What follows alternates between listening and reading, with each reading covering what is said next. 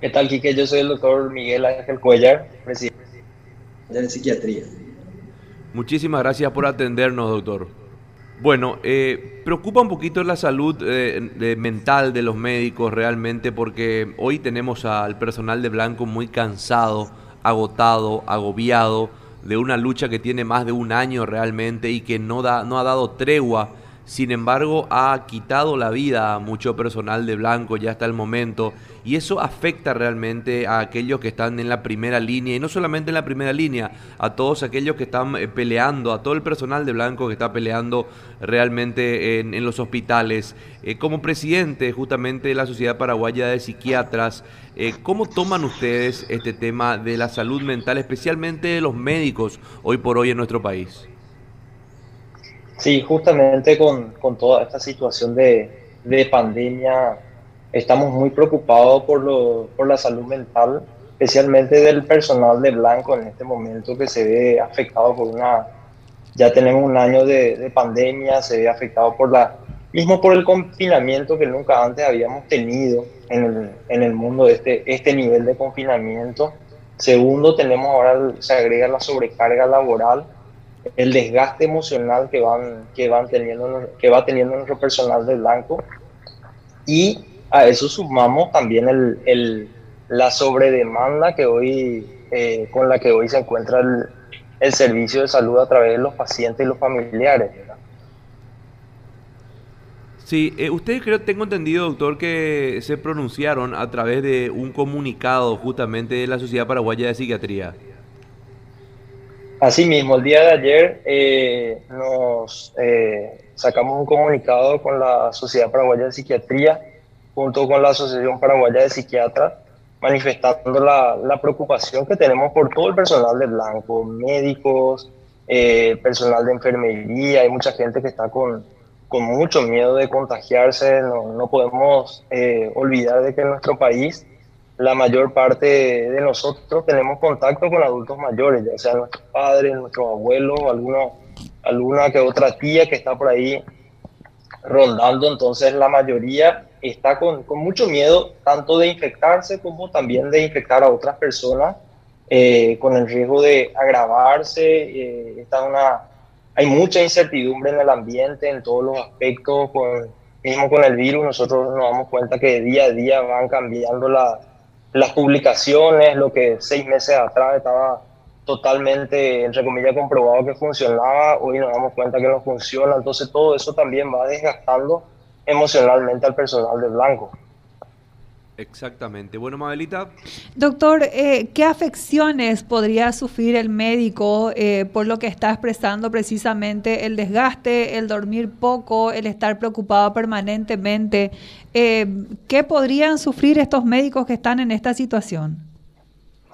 Bueno, realmente hay, estamos teniendo muchos, muchos inconvenientes en la, en la práctica diaria. Los médicos están eh, no solamente los médicos, ¿verdad? Todo, todo el personal de blanco, médicos, eh, enfermeros, enfermeras, auxiliares, todos los que están ahí en la, en la primera línea y también, ¿por qué no en la segunda línea, ¿verdad? Se ven afectados por un montón de modificaciones y realmente a nivel de salud mental nosotros estamos viendo mucho, eh, mucho desgaste emocional por parte de los médicos, trastornos del sueño, vemos médicos que están eh, vemos personal de blanco que está muy preocupado permanentemente por su salud.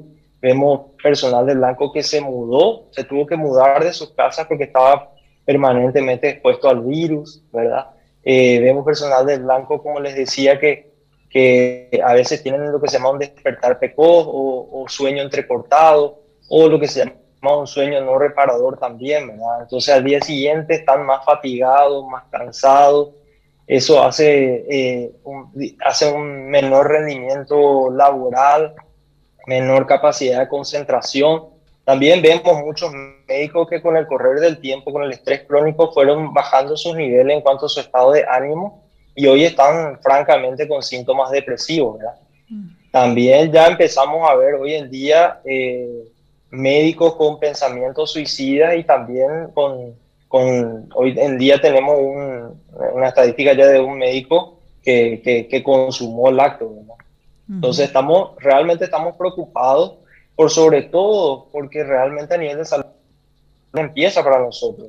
O sea, nosotros ahora recién vamos a empezar a ver la ola de lo que fue el desgaste del emocional y, a nivel social también de lo que fue el 2020. Ahora, eh, ¿cómo podría eh, en este caso el, personal de Blanco tener una alerta de que me estoy dirigiendo a esto? Eh, lo que usted decía, doctor, ya caer en un cuadro depresivo y peor aún en una conducta suicida. ¿Cuáles son los signos de alerta para que la gente también tenga en cuenta y por sobre todo los jefes de estas áreas? Sí, nosotros instamos por sobre todo a, los, eh, a las instituciones, tanto públicas como privadas, a, a crear y a fortalecer los departamentos de, de bienestar del personal. Todas las, las, instituciones, tanto públicas como privadas, deben tener un departamento de, de bienestar del personal. ¿Y cuáles son los signos de alarma?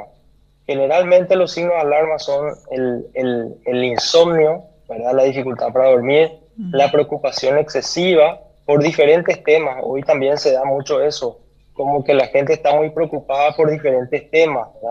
El, el, desgaste emocional, el, el, paraguayo habla mucho del el famoso no me hallo, que es también un marcador de depresión, ¿verdad? Cuando la persona realmente empieza a no, a no disfrutar, a no tener espacio de recreación, empieza a tener lo que se llama una anedonia, una falta de placer, realmente son, son eh, marcadores de, digamos, de alerta, para, tanto para familiares como para el entorno. Así también cuando la persona empieza a aislarse socialmente, el personal del blanco ya empieza los fines de semana a aislarse socialmente. También hoy en día vemos mucho en la práctica el aumento del consumo de sustancias, tanto de tabaco, alcohol, ansiolíticos también. Vemos, vamos a tener una epidemia bastante grande también de, de benzodiazepina en algún momento, la benzodiazepina ya es alprazolam, alprazolam, clonazepam, bromazepam, entonces eso es algo que realmente hoy si no nos ocupamos en algún momento vamos a tener también un problema bastante grande en el futuro. Efectivamente, hay que corregir esto ahora que se puede eh, todavía, porque en realidad la pandemia está en su peor momento y lastimosamente el personal de Blanco está muy comprometido en esta situación también. Así es que escuchándolo, doctor, y con este panorama un poco complicado, obviamente eh, tenemos que poner la vista también sobre aquellas personas que están salvando vidas y que probablemente no estén eh, pasando bien ni durmiendo bien por la preocupación también de de lo que implica el trabajo y la tarea que están llevando adelante. Así mismo, Moel, eh, realmente me, me, me, interesa mucho por sobre todo poner sobre la mesa el tema salud mental, ¿verdad? Porque muchas veces como la gente no, no, no, no, ve concretamente esto, no, es como que no, siente el impacto, ¿verdad? Pero realmente nuestro personal de blanco está, está muy desgastado, le ve constantemente preocupado, constantemente cansado, ni hablar de los, de los cambios en los hábitos de alimentación que, que sufren, ¿verdad?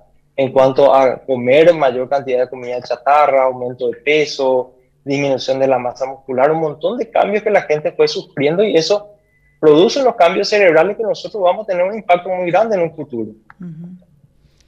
Tal cual, le agradezco mucho por mi parte su tiempo, doctor. Muchas gracias, Mabel, muchas gracias, Quique.